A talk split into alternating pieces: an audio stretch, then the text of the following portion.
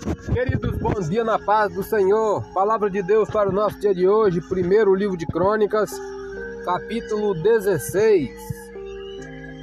É a continuação do capítulo 15, que está falando sobre a arca levada da casa de Obed-Edom para Jerusalém. Versículo a partir do versículo 4, ação de graças e cântico de Davi. E pôs perante a arca do Senhor alguns dos levitas por ministros, e isso para recordarem e louvarem e celebrarem ao Senhor Deus de Israel. Comentário: Certos levitas foram designados para louvar e oferecer ação de graças a Deus de modo contínuo. O louvor e a ação de graças devem ser uma parte constante em nossa vida cotidiana e não uma prática reservada somente prática reservada somente para as ocasiões de celebrações. Louve a Deus continuamente e você perceberá as bênçãos do Senhor em sua vida.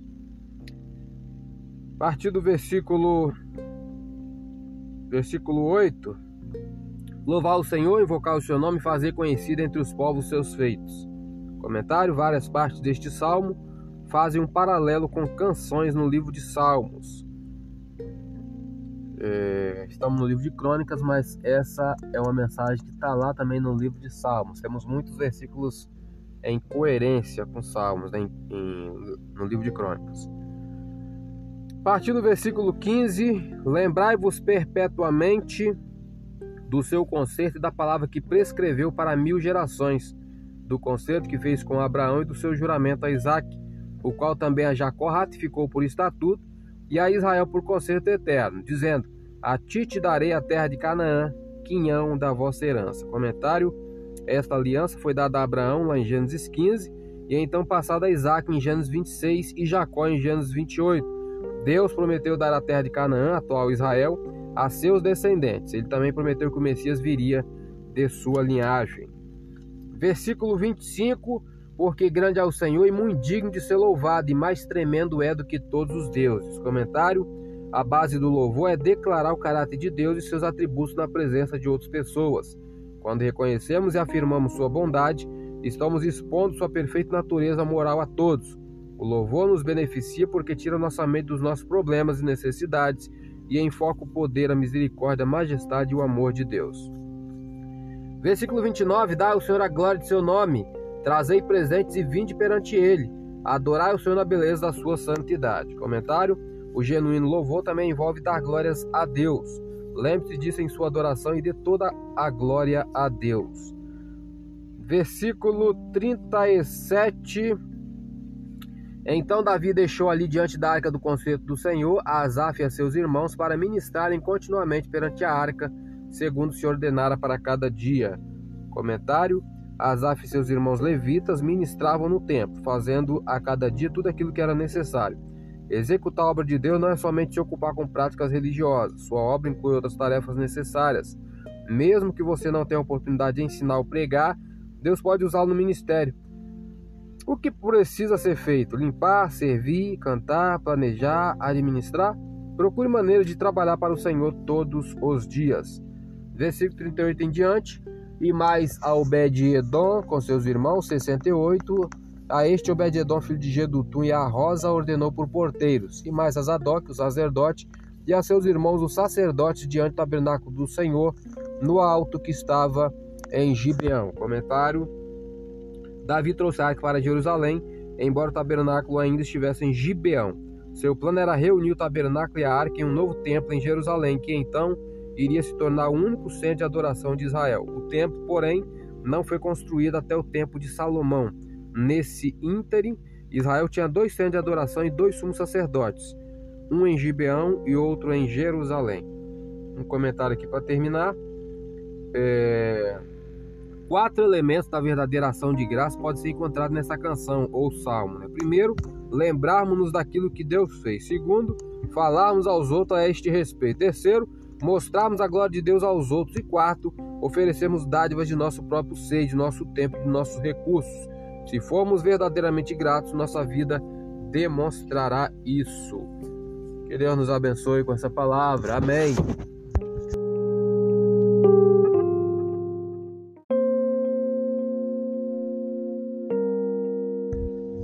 Queridos, bom dia na paz do Senhor.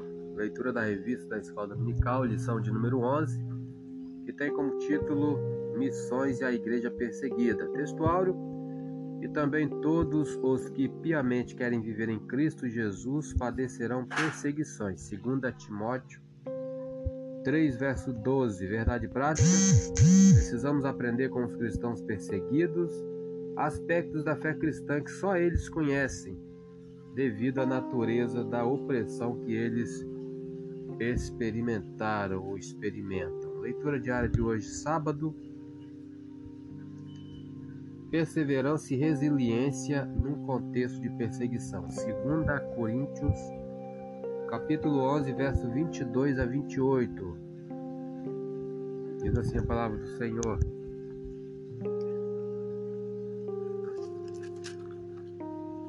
São hebreus? Também eu. São israelitas? Também eu. São descendentes de Abraão? Também eu.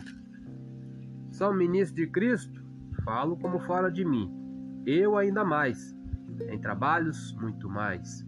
Em açoites, mais do que eles. Em prisões, muito mais. Em perigo de morte, muitas vezes. Comentário. Paulo apresentou suas credenciais para refutar as acusações feitas pelos falsos ensinadores.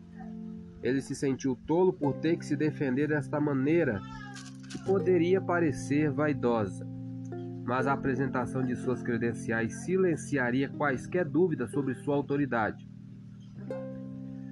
Paulo queria proteger os coríntios, não permitindo que se deixasse levar pelo discurso dos falsos ensinadores e se afastassem das boas novas. Paulo também apresentou suas credenciais em sua carta aos Filipenses, no capítulo 3. Versículo 24 em diante: Recebi dos judeus cinco quarentenas de açoites, menos um. 25. Três vezes fui açoitado com varas. Uma vez fui apedrejado. Três vezes sofri naufrágio. Uma noite e um dia passei no abismo. Comentário: a viagem marítima não era tão segura como hoje. Paulo sofreu três naufrágios e enfrentaria um outro acidente durante sua viagem a Roma, lá em Atos 27. Até este ponto, Paulo provavelmente tenha feito ao menos oito ou nove viagens. Versículo 26 em diante.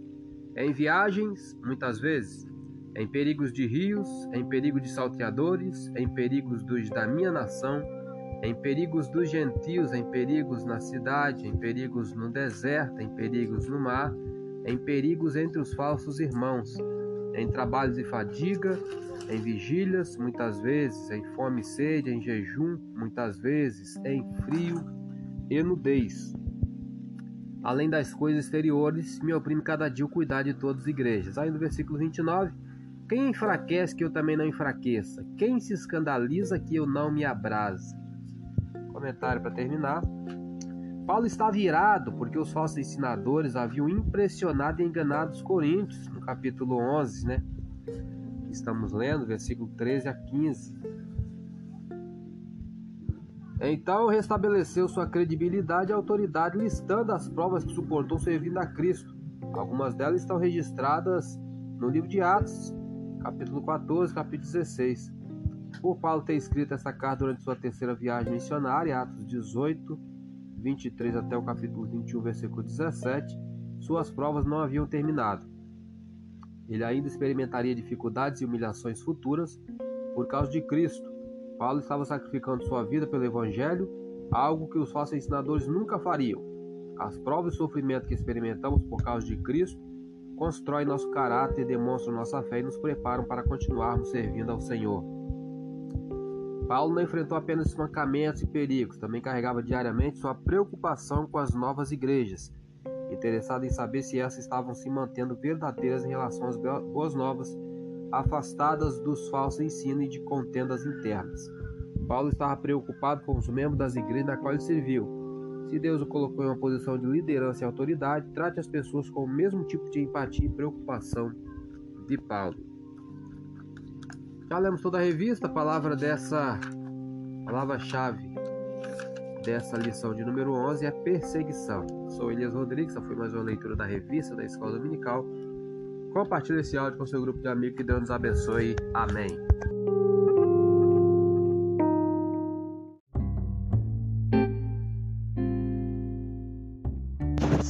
Queridos, bom dia na paz do Senhor. Palavra de Deus para o nosso dia de hoje, primeiro livro de Crônicas, capítulo 18. Aqui começa a falar sobre as proezas militares de Davi. Diversas vitórias de Davi. É, versículo 1 em diante.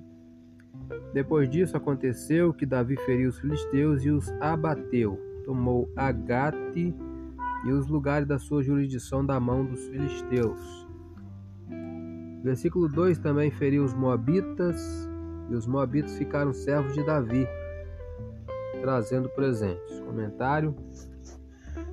Em 2 Samuel 8 está registrado que Davi matou dois terços do povo de Moabe. Seu, sua antepassada Ruth era originalmente da terra de Moabe. Versículo 3 em diante, também Davi feriu a Adadezer, rei de Zobá, junto a Ramate. Indo ele estabelecer os seus domínios pelo rio Eufrates. E Davi lhe tomou mil cavalos de carro e sete mil cavaleiros e vinte mil homens de pé. Davi já retou todos os cavalos dos carros, porém reservou deles cem cavalos. Vieram os filhos de, Damas, de Damasco a ajudar a Hadadezer, rei de Zobá. Porém, dos Círios feriu Davi vinte e dois mil homens versículo 6 e 14 nós vamos ler. Davi pôs guarnições na Síria de Damasco, e os sírios ficaram servos de Davi trazendo presentes. E o Senhor guardava Davi por onde quer que ia. E Davi reinou sobre todo Israel, fazia juízo e justiça a todo o seu povo. Comentário desses dois versículos. Davi foi um governante vitorioso e justo. No brilhante sucesso de Davi, podemos ver um indício de como será o reino de Cristo, completa vitória e justiça. Se a glória de Davi foi grande, quão maior será a glória de Cristo? A grande notícia para nós é que podemos nos relacionar corretamente com Jesus Cristo pela fé. Um dia compartilharemos de sua glória reinar com ele. Versículo 7 em diante. E tomou Davi os escudos de ouro que tinha o servo de Adadezé e os trouxe a Jerusalém também de Timat, de Tibate e de Cum, cidade de Hadadezé, tomou Davi muitíssimo cobre, de que Salomão fez o mar de cobre, as colunas e os utensílios de cobre. Versículos 9 a 11. E ouvindo Tou, rei de Amate, que Davi destruía todo o exército de Hadadezé, rei de Zobá, mandou seu filho Adorão a Davi para lhe perguntar como estava e para o abençoar, por haver pelejado com Hadadezé e o destruir, porque Hadadezé fazia guerra a Tou enviando-lhe juntamente toda sorte de vasos de ouro e de prata e de cobre, quais Davi também consagrou ao Senhor, juntamente com a prata e o ouro que trouxera de todas as mais nações, dos Edomitas, dos Moabitas, dos filhos de Amon, e dos filisteus e dos amalequitas. Comentário: Quando Davi recebeu o presente do rei Tou, ele os dedicou a Deus, percebendo que tinha vindo do Senhor e que deveriam ser usados para ele. É fácil pensar que nossas bênçãos financeiras e materiais são resultado de nossa própria habilidade, nosso trabalho árduo, em vez de as considerarmos proveniente do Deus amoroso, conforme Tiago 1,17. Que Deus tem dado, o que Deus tem dado a você? Dedique todos os seus dons e recursos ao Senhor e use-os a serviço dele. Deus vai orientá-lo quanto ao método que deve usar. O primeiro passo é estar disposto. Versículo 12 em diante. Também Abisai, filho de Zeru, feriu a 18 mil edomitas no Vale do Sal. 13. E pôs guarnições em Edom e todos os edomitas ficaram servos de Davi. O Senhor guardava Davi por onde quer que ia. Comentário. A lista das batalhas neste capítulo mostra como Deus concedeu vitória após vitórias a Davi. Os incrédulos pensam que a vitória vem de sua própria habilidade, acrescida de um pouco de sorte. Devemos agir como Davi, que reconheceu o papel de Deus em seu sucesso. Não tome para si mesmo o crédito pelo trabalho que foi feito pelo Senhor. 14 em diante, para terminar. Davi reinou sobre todo Israel, fazia juízo e justiça a todo o seu povo. E Joabe, filho de Zeruia, tinha cargo do exército. Josafá, filho de Ailude, era chanceler. Zadok, filho de Aitube, e Abimeleque, filho de Abiatar, eram sacerdotes. Salsa, escrivão. Benaia, filho de Joiá, tinha cargo dos quereteus e peleteus. Porém, os filhos de Davi, os primeiros, estavam à mão do rei. Deus nos abençoe. Sou Elias Rodrigues. Essa foi mais uma leitura da palavra do Senhor. Compartilhe esse áudio com seu grupo de amigos. Que Deus nos abençoe. Amém.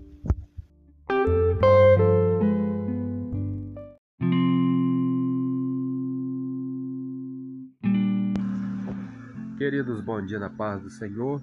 Leitura da revista da Escola Dominical, lição de número 12, que tem como título O Modelo de Missões da Igreja de Antioquia. Textuário Atos 13, verso 2 nos diz: e servindo eles ao Senhor e jejuando, disse o Espírito Santo: Apartai-me a Barnabé e a Saulo para a obra que os tenho chamado. Verdade prática: a opção do Espírito Santo é a garantia do sucesso de toda a obra missionária. Leitura diária de hoje, segunda-feira, a igreja em Antioquia da Síria era estratégica para missões. Vamos aproveitar e ler logo a leitura bíblica clássica, é a mesma referência.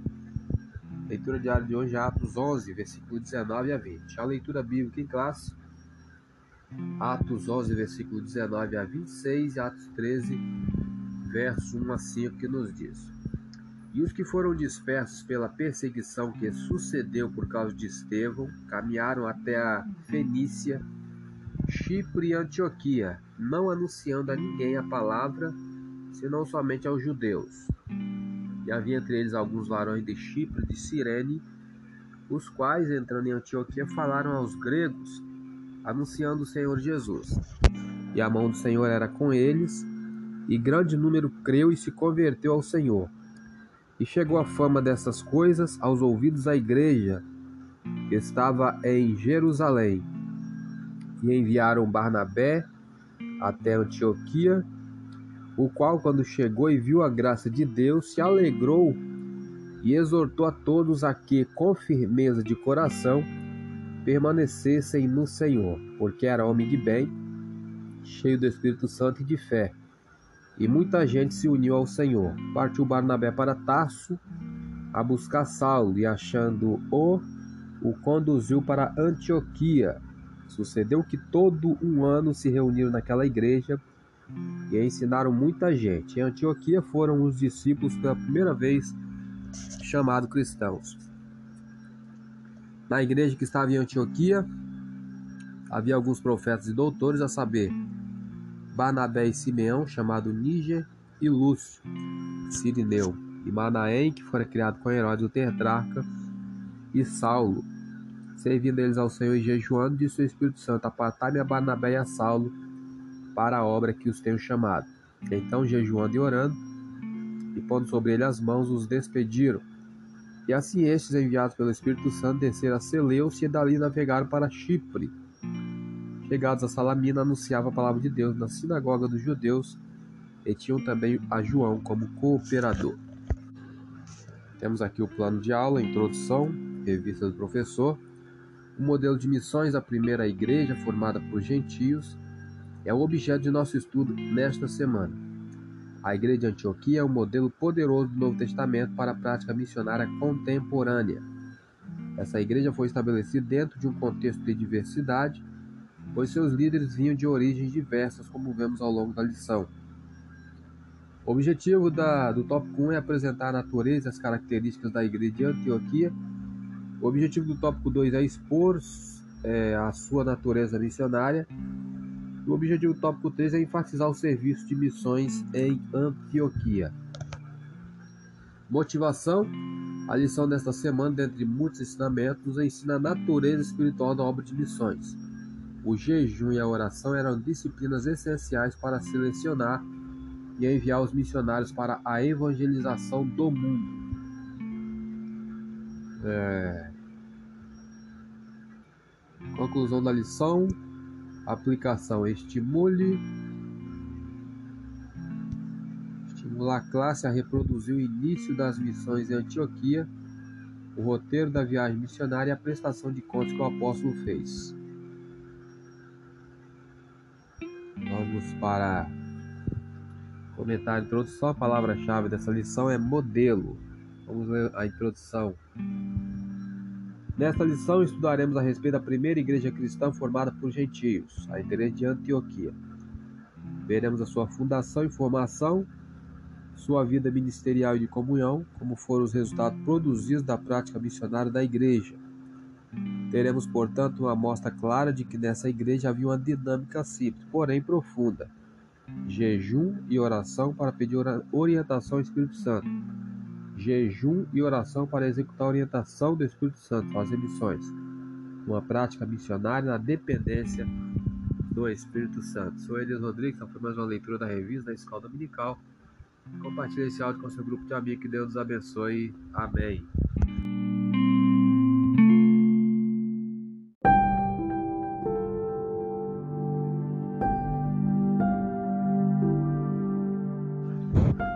Queridos, bom dia na paz do Senhor. Capítulo 19 do primeiro livro de Crônicas. O rei dos Amonitas ultraja os mensageiros de Davi e este castiga-o. Interessante essa história, hein?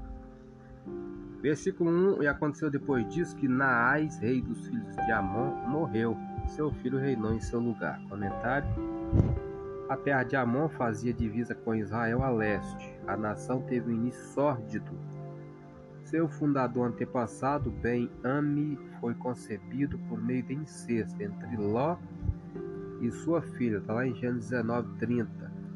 Os amonitas, que eram inimigos constantes de Israel, alcançaram sua maior força no dia dos juízes. Davi foi o primeiro líder militar de Israel a vencê-los. Ficaram impossibilitados de causar outras dificuldades por muitos anos. Versículo 2 e 3 então disse Davi: Usarei de beneficência com Anum, filho de Naás, porque seu pai usou de beneficência comigo. Pelo que Davi enviou mensageiros para o consolar acerca de seu pai.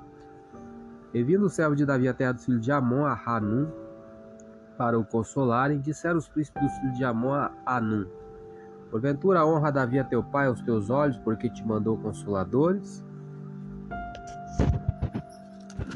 Não vieram seus servos a te a esquadrinhar e a transtornar e a espiar a terra? Comentário: Hanun interpretou mal as intenções de Davi. Foi demasiadamente desconfiado e trouxe o desastre a si mesmo. Devido a experiências passadas, é fácil ser demasiadamente desconfiado em relação às outras pessoas, questionando cada movimento e supondo que seus motivos tenham segundas intenções. Mesmo sendo cautelosos e sábios ao lidarmos com as outras pessoas, não devemos presumir que toda ação seja mal intencionada. Versículo 4 e 5 Pelo que Hanum tomou o servo de Davi, os rapou e lhes cortou as vestes pelo meio até a coxa da perna e os despediu. E foram-se avisar a Davi acerca destes homens, e mandou ao encontro deles, porque aqueles homens estavam sobremaneira envergonhados. Disse, pois, o rei: Deixai-vos ficar em Jericó, até que vos torne a crescer a barba, e então tornai. Comentário: Os homens israelitas sempre usaram barbas. Ser forçado a barbear-se já seria bastante embaraçoso, mas estes homens foram também deixados seminus. As ações de Anum humilharam estes homens e insultaram Israel. Versículo 6 Vendo, pois, os filhos de Amon que se tinham feito odiosos para com Davi, então enviou Hanum e os filhos de Amon mil talentos de prata para alugarem para si carros e cavaleiros da Mesopotâmia e da Síria de Maaca e de Zobá. Comentário: Em vez de admitir seu erro e buscar perdão e reconciliação, Hanum gastou enorme quantia de dinheiro para encobrir seu erro. Tal atitude custou-lhe muito caro. Vamos ver isso no capítulo 20. Frequentemente custa mais caro encobrir um erro do que admiti-lo honestamente. Em vez de pactuar com o erro através de uma atitude defensiva, deve-se buscar o perdão e a reconciliação assim que se perceber o erro. Deste modo, a pessoa que errou poupará a si mesma e a outras de muitas dores e dificuldades. Versículo 7 em diante, vamos ler até o último versículo, que é o 19. E alugaram para si trinta e dois mil carros e o rei de Maaque e a sua gente. E eles vieram se acamparam diante de Medeba.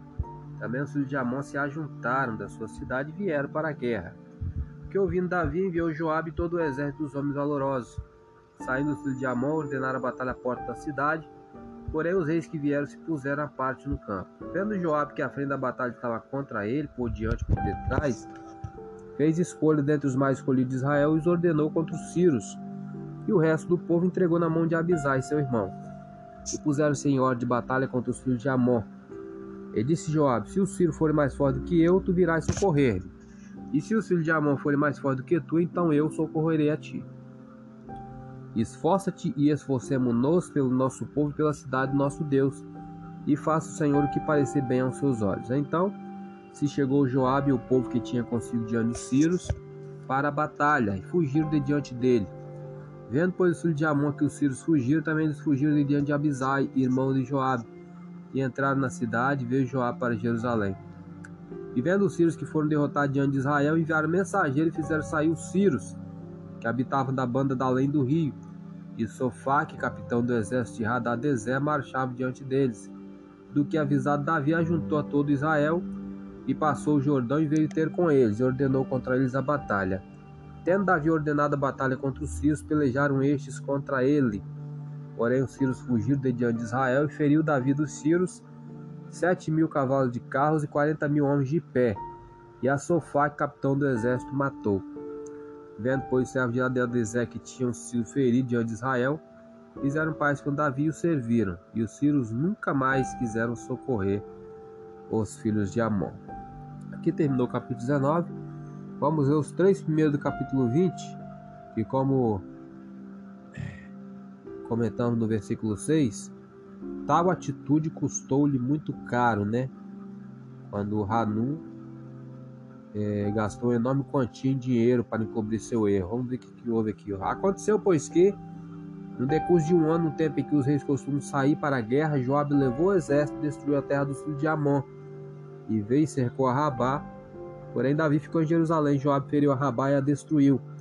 E Davi tirou da cabeça do rei a coroa deste e achou nela o peso de um talento de ouro. E havia nela pedras preciosas e foi posto sobre a cabeça de Davi. E levou da cidade muito grande despojo. Também o povo que estava nela levou e os fez serrar com a serra e cortar com talhadeiras de ferro e com machados. E assim fez Davi com toda a cidade de Amon. Então voltou Davi com todo o povo para Jerusalém. Deus nos abençoe com essa palavra. Amém.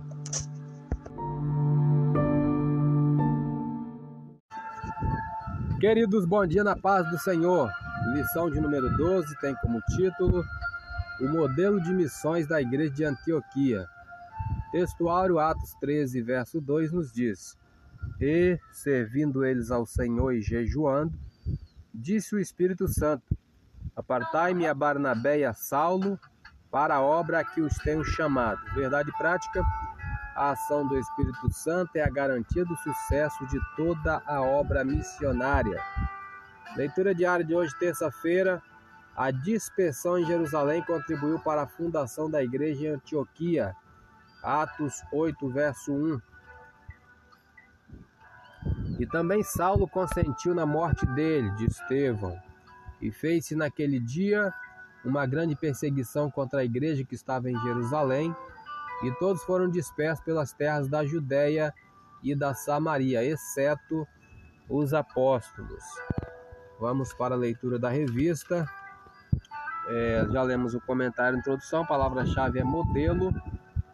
O tópico 1, a igreja de Antioquia, natureza e características. Subtópico 1, Antioquia da Síria. Antioquia da Síria era conhecida como a Rainha do Oriente. A cidade tinha uma população estimada de 500 mil habitantes. Antioquia era constituída de diversas nacionalidades e por isso dizia-se ser possível conhecer os costumes do mundo inteiro pela mistura de povos que frequentavam suas praças. Não por acaso, essa cidade tornou-se a segunda capital do cristianismo depois de Jerusalém e a sede de missões da igreja cristã. Por isso, o evangelista Lucas altera o foco de sua narrativa, outrora centralizada em Jerusalém, para o ministério aos gentios. A partir de Antioquia da Síria, e a subsequente disseminação da igreja pelo mundo em Atos 11, 19, que vamos conferir. Outro sim, não se deve confundir essa cidade com Antioquia da Pisídia, mencionada em Atos 13, 14. Vamos conferir Atos 11, 19, o que nos diz. Estamos abertos a Bíblia em Atos.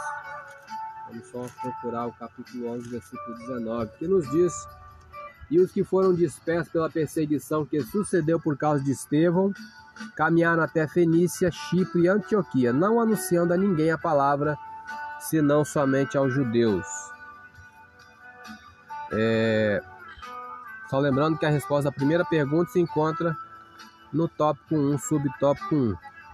Subtópico 2: A igreja em Antioquia. Após a perseguição que sucedeu por causa da morte de Estevão, que fez os membros da igreja de Jerusalém se dispersarem para a Judéia e Samaria, conforme lemos em Atos 8, o Espírito Santo dirigiu os passos dos primeiros cristãos dispersos para os confins da terra, chegando, portanto, a Antioquia da Síria, conforme diz Atos 11, 22 e 23. E chegou a fama destas coisas aos ouvidos da igreja que estava em Jerusalém, e enviaram Barnabé até Antioquia, o qual, quando chegou e viu a graça de Deus, se alegrou e exortou a todos a que, com firmeza de coração, permanecessem no Senhor. Nessa cidade, após uma série de conversões, ocorreu a fundação da primeira igreja gentílica, em Atos 11, 26. E sucedeu que todo um ano se reuniram naquela igreja e ensinaram muita gente. Em Antioquia foram discípulos pela primeira vez chamados cristãos. Essa igreja tornou-se o centro da obra missionária de Paulo, apóstolo dos gentios. É importante ressaltar que havia apenas duas cidades mais importantes do que Antioquia da Síria, que era Roma e Alexandria. Portanto, o evangelho pregado a partir de Antioquia para outras regiões do mundo era espiritualmente estratégico. Ainda o subtópico 3, já temos a resposta da segunda pergunta, tá? Uma obra de leigos. Não foram os apóstolos os obreiros, mas os leigos, os discípulos, os crentes em geral, outrora dispersos por causa da perseguição em Jerusalém, que anunciaram o evangelho aos gentios e, consequentemente, fundaram a igreja de Antioquia, conforme lemos em Atos 11, 19. Por causa do anúncio do evangelho, a mão do Senhor estava sobre os crentes dispersos em Antioquia, que fez com que muita gente se convertesse a Cristo. Essa notícia chegou a Jerusalém a ponto de os apóstolos enviar Barnabé para verificar de perto o que estava acontecendo. Barnabé viajou mais de 400 quilômetros de Jerusalém até Antioquia. Ao chegar à cidade, ele se alegrou ao constatar que a graça de Deus havia alcançado muita gente e exortou a todos que permanecessem firmes no Senhor. Nessa oportunidade, pela primeira vez, os discípulos da igreja em Antioquia foram chamados de cristãos, conforme lemos em Atos 11, 26. Terminamos o tópico 1. O objetivo do tópico 1 é apresentar a natureza e as características da igreja de Antioquia. Nós apresentamos né, a Antioquia da Síria, a igreja Antioquia, uma obra de leigos. Sinopse: a igreja Antioquia foi fundada por leigos e, consequentemente, por cristãos gentílicos. Sou Elias Rodrigues, essa foi mais uma leitura da revista da Escola Dominical. Compartilhe esse áudio com seu grupo de amigos, que Deus nos abençoe. Amém.